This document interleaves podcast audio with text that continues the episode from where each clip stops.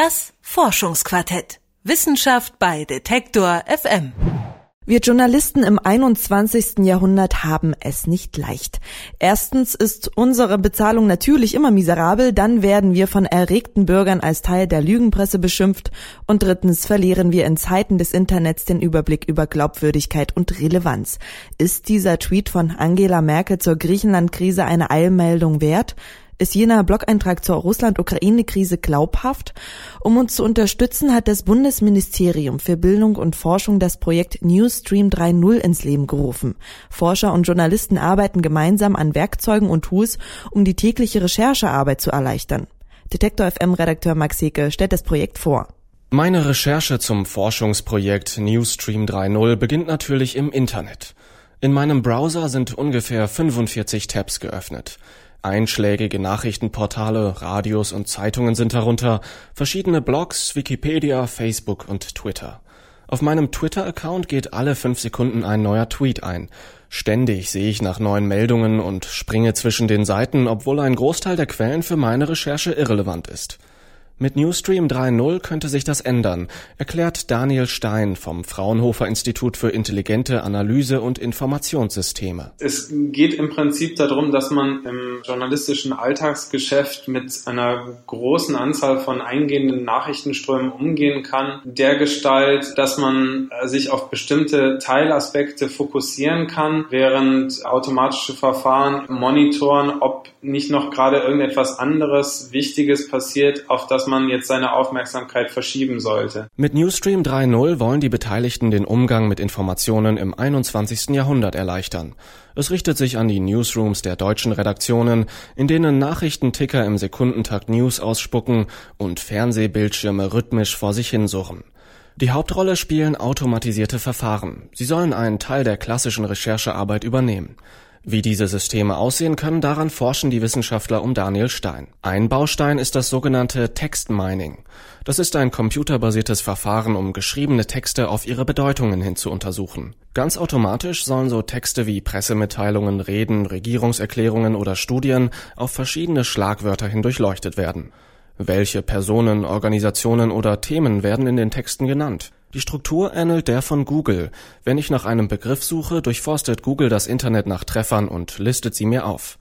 Mit Newsstream könnte ich als Journalist die Schlagwörter eingeben, die mich interessieren, und das System zeigt mir die relevanten Textstellen an. Newsstream soll aber noch mehr leisten, sagt Daniel Stein. Der zweite große Block ist die Audioverarbeitung, die dem Rechenschaft trägt, dass es mehr und mehr Nachrichtenströme halt auch im, im, im Videobereich oder aus dem Podcast-Bereich, Pressekonferenzübertragungen, ähnliches dass da also Inhalte in einer Form vorliegen, wo sie von dem Computer nicht direkt maschinenlesbar sind, sondern man muss halt erstmal eine Spracherkennung davor schalten. Vielleicht interessiert man sich dann noch dafür, welche Person gerade spricht, also schaltet man noch eine Sprechererkennung vor, um äh, da die entsprechenden Informationen zu bekommen. Die automatische Spracherkennung ist ein ziemlich aufwendiges Verfahren.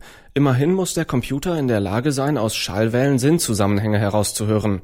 In unserer Muttersprache können wir das ohne Probleme, weil wir es von klein an gelernt haben. Und so muss auch die automatische Spracherkennung lernen. Die Forscher legen große Datenbanken an, die mit Wörtern, Phrasen und Sätzen gefüllt sind. Spiele ich der Software nun ein neues Interview vor, kann sie diese Datei mit der Datenbank abgleichen und mir dann anzeigen, worum es geht. In unserer alltäglichen Praxis funktioniert das manchmal schon ganz gut. Man denke etwa an Apples Spracherkennungssoftware Siri, die auch antworten kann. Für Newsstream wird es zusätzlich noch eine Sprechererkennung geben. Dann weiß das System, welche Person gerade spricht. Dafür werden die Merkmale von Stimmen untersucht. But I am convinced that no challenge poses a greater threat to our future and future generations than a changing climate.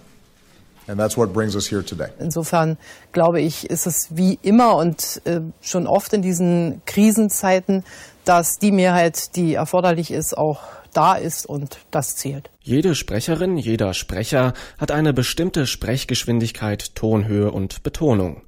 Kennt man diese Merkmale, kann man akustische Fingerabdrücke anfertigen, mit denen die Stimmen genau identifiziert werden können. Wo dieses Tool zum Einsatz kommen kann, erklärt Cosmin Cabulea von der Deutschen Welle. Man hat nicht nur einen Monitor, den man beobachtet, man hat 50 oder mehr und alles das parallel monitoren zu können, dafür braucht es schon Mannzahl, die so nicht jeder Newsroom aufbieten kann. Wenn man allerdings mit der Technologie einen äh, Algorithmus oder einen Automatismus herstellen kann, den man sagt, okay, ich möchte erst darüber informiert werden, wenn Frau Merkel oder François Hollande vor die Kameras tritt, dann nimmt das natürlich sehr viel Ressourcen oder gibt Ressourcen frei, die andersweitig verwertet werden können. Die Journalisten der Deutschen Welle arbeiten eng mit den Wissenschaftlern des Fraunhofer Instituts zusammen. Cosmin Cabulea und Daniel Stein tauschen sich regelmäßig über den Fortgang des Projekts aus. Daneben sind noch die Deutsche Presseagentur und ein Unternehmen aus Berlin beteiligt. Wie das fertige Produkt Newsstream 3.0 aussehen könnte, davon hat Cosmin Cabulea schon eine konkrete Vorstellung. Also es ist modular aufgebaut und das ist auch das Wichtige dran. Nicht jeder Newsroom braucht alle Module. Es gibt Redaktionen, die sind spezialisiert, wie Radioredaktionen oder TV-Redaktionen, die möglicherweise einige Module nicht brauchen. Das Ganze wird vermutlich eine browserbasierte Anwendung sein, so dass Sie äh, über die Browser alle entsprechenden Analysen fahren können und äh, das relativ unproblematisch. Schöne neue Recherchewelt. Bleibt nur die Frage, können wir den Maschinen vertrauen? Nicht, dass sie uns mit Falschinformationen versorgen, wie eine automatische Lügenpresse.